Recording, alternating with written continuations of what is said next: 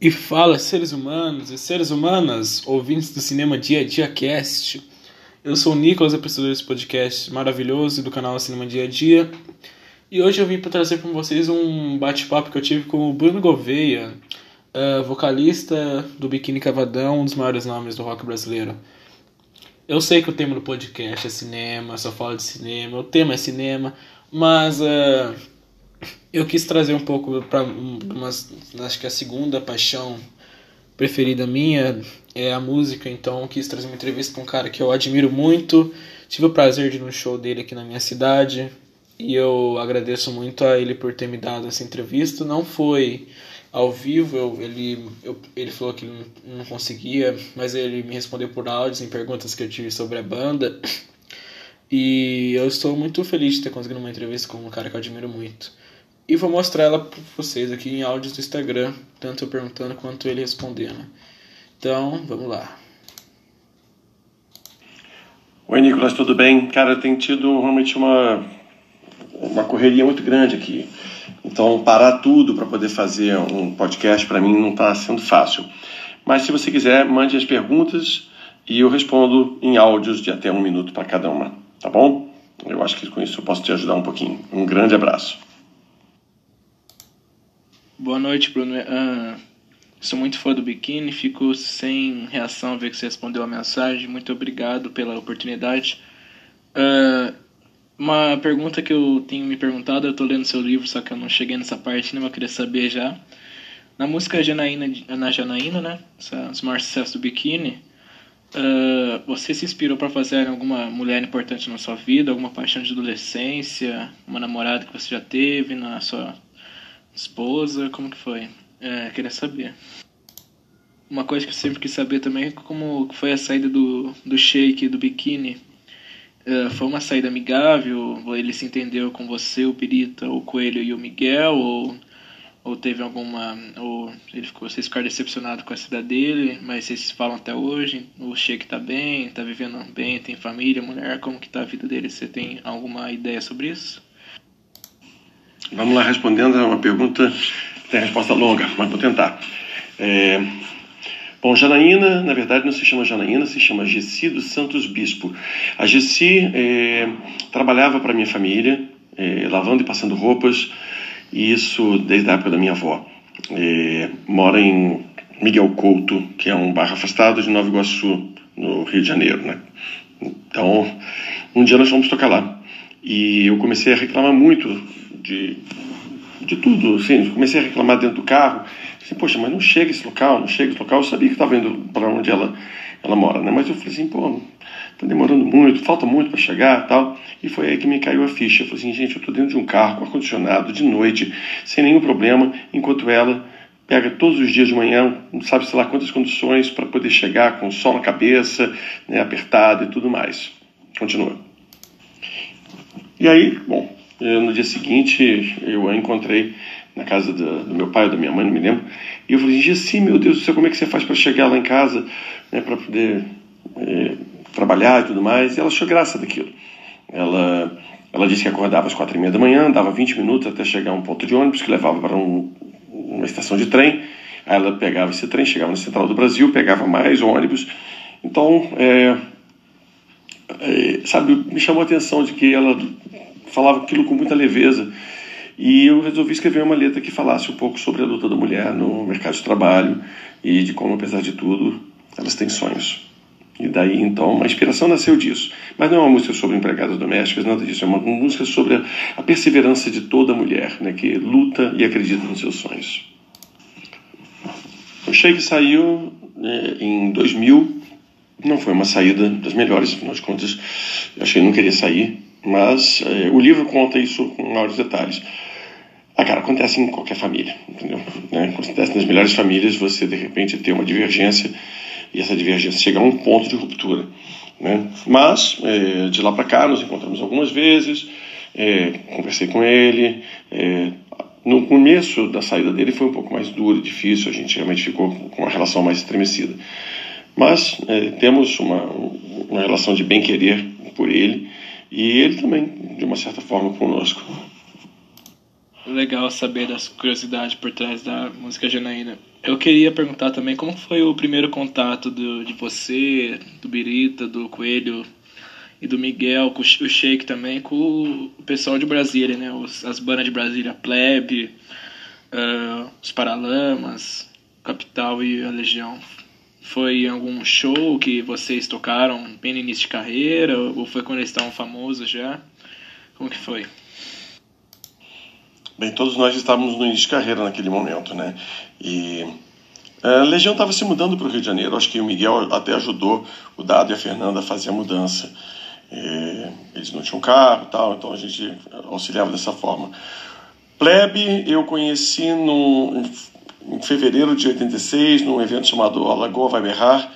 Né? Fomos apresentados, eu tinha acabado de ouvir o disco dele e falei muito com ele. Pô, que disco maravilhoso, Concreto Cachorro e tudo mais.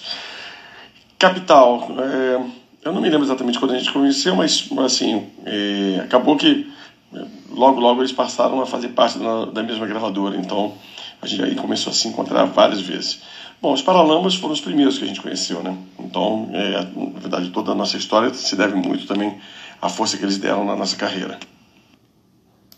É, os Paralamas eu já sabia, já por causa da, da influência que o Herbert teve por vocês, né? Deram sugeriu o nome de Biquíni Cavadão, também fez as guitarras do Tédio. É, uma pergunta que eu queria pra fazer para você é da onde que o Birita tirou a ideia de colocar um violino no mundo da, na música Mundo da Lua, que ficou sensacional, por sinal. Uma das minhas músicas favoritas, mas ele, ele já tinha uma ideia de como tocar o violino ou ele colocou na hora ali para dar um ar mais erudito pra música? Não, na verdade ele está sacaneando, fingindo que está tocando violino. É, quem tocou, na verdade, um teclado com um som de violino foi o Miguel. É, a gente estava experimentando, na verdade, um, é, um emulador de sons, é, que é tipo um vovô do sampler. Então ele pegava o som de violino e ele é, analisava aquela onda e colocava em todas as teclas. E aí o Miguel tocou é, com esse som bem característico de violino. E no dia da gravação do videoclipe, o Birita ficou é, fingindo que tocava violino, o que foi muito engraçado.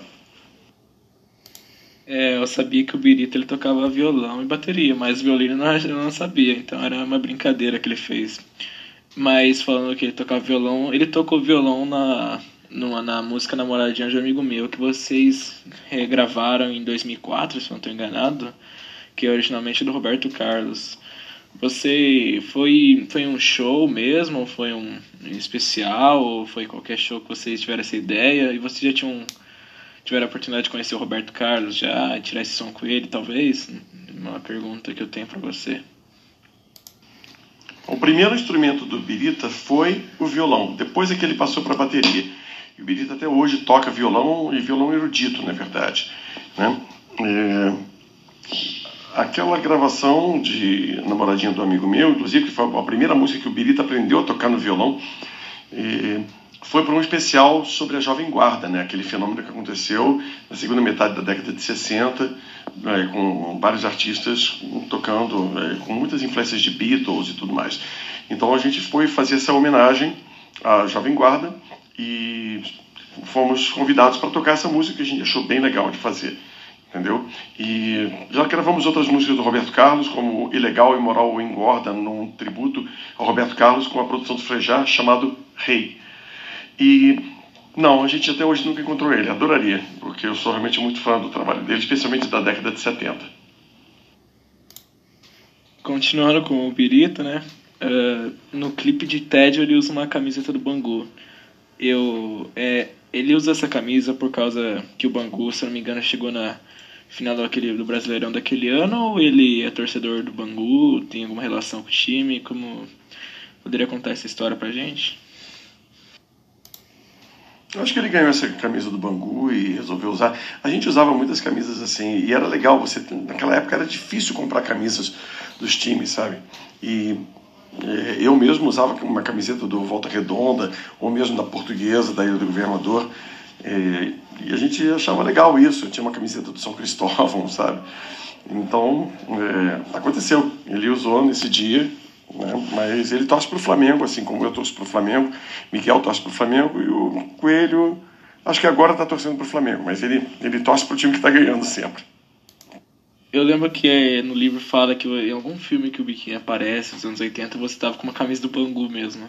É, e sobre timidez, você fala no livro que você a letra vem das paixões que você tinha na adolescência, que nutriu por várias garotas. Se você assim, se sentiu triste ao lembrar delas né, para escrever a letra ou foi de boa?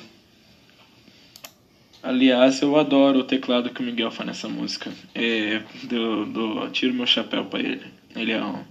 É, dá um parabéns para ele por mim, que esse teclado que ele faz eu acho que é um dos preferidos que eu tenho.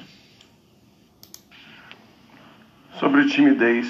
Ah, cara, já. Deixa eu ver aqui.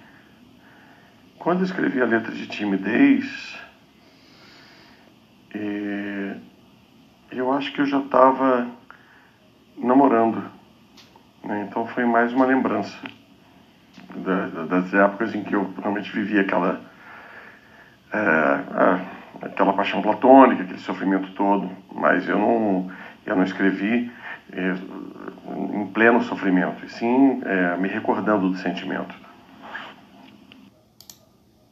Qual foi a reação de você, do Perito, do Sheik, do Coelho, do Miguel a falar, a Xuxa falar que ia regravar no Mundo da Lua? Foi se sentir orgulhosos, porque na época ela, a Rainha dos Baixinhos já fazia bastante sucesso, né? E deve, deve ter sido bom, acho, né? Uma grande personalidade do Brasil gravar uma música de vocês. Qual foi a sensação? Na verdade, ela não regravou. A, a, a, gravadora lançou um disco, foi o primeiro disco da Xuxa, que, por sinal, não foi um disco muito feliz. A partir do segundo disco dela, que ela estoura. E o primeiro disco dela, como ela ainda não cantava muita coisa, assim, ela, eles meio que colocaram algumas gravações dela e algumas faixas de outros artistas, entre elas No Mundo da Lua do Biquíni. Então o disco está na Xuxa, mas é tá inclusive errado no Spotify como, dizendo que essa essa música foi interpretada por ela. Na verdade, não tá. É, realmente é um, é um engano que que rola. Então a, a a Xuxa não gravou No Mundo da Lua. Né? Imagina a Xuxa cantar quando eu entrar no banheiro, ligar o chuveiro, mas não me molhar.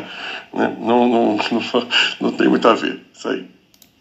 Outra pergunta que eu quero fazer, como que foi o convite e a sensação de gravar com o eterno Renato Russo? Vocês tiveram uma de ter o Renato Russo numa dessas gravações, das gravação de Múmias, né? Que foi a primeira música que o Renato gravou fora da Legião. Depois ele começou a gravar com a Cassia Eller, acho que gravou com 14 Bis, né? Aí, aí ele, mas a primeira vez que ele gravou alguma coisa fora da Legião Urbana foi com o Biquíni. Como foi a sensação de ter de dividir os vocais com o Renato Russo em uma música? É, nós convidamos o Renato porque eu tinha gostado muito do primeiro disco da Legião e era um trabalho muito interessante e o Renato cantava muito bem. E eu gostei de, de cantar com gente que pudesse né, somar no vocal. Então, é, a gente meio que na cara de pau perguntou se ele não gostaria de participar e ele adorou a ideia. Então, foi assim que ele participou desse primeiro disco do Biquíni, né, pela primeira vez cantando fora da Legião, como convidado. Foi, foi realmente muito legal, cara. E, no entanto, o Renato ainda ainda estava para se tornar a grande lenda que ele virou, né? Então, assim, a, gente mesmo não tinha ideia do que aquilo estava se tornando, entendeu? Aquele encontro era um encontro histórico, que a gente ainda não tinha percepção disso. Uh, vocês recentemente, mês pass... é, daqui dois meses atrás, né, uh, fizeram show numa cidade do interior de São Paulo chamada Itapira.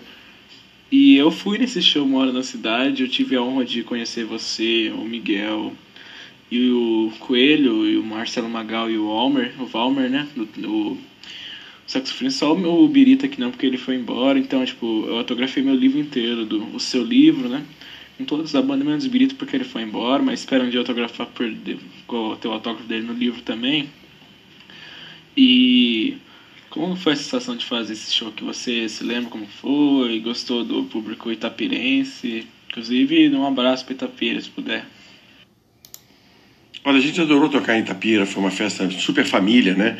E a gente adorou realmente, foi, foi muito bom. É, quero mandar um, abraço geral para toda, toda a cidade, para todos que foram ao show.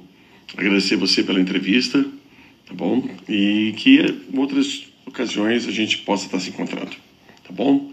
Muito obrigado, então, pelo, pelo convite.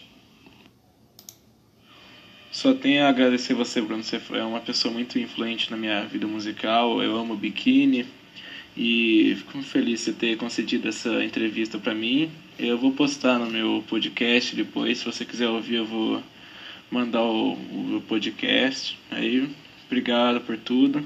Espero nos falarmos mais no futuro. E quem sabe até no futuro você fazer uma entrevista ao vivo comigo, por vídeo, sei lá, pessoalmente talvez. Então, só tenho a agradecer a você. Fique com Deus. Então é isso, pessoal. Espero que tenham gostado da entrevista com o Bruno Gouveia, vocalista do Biquíni Cavadão.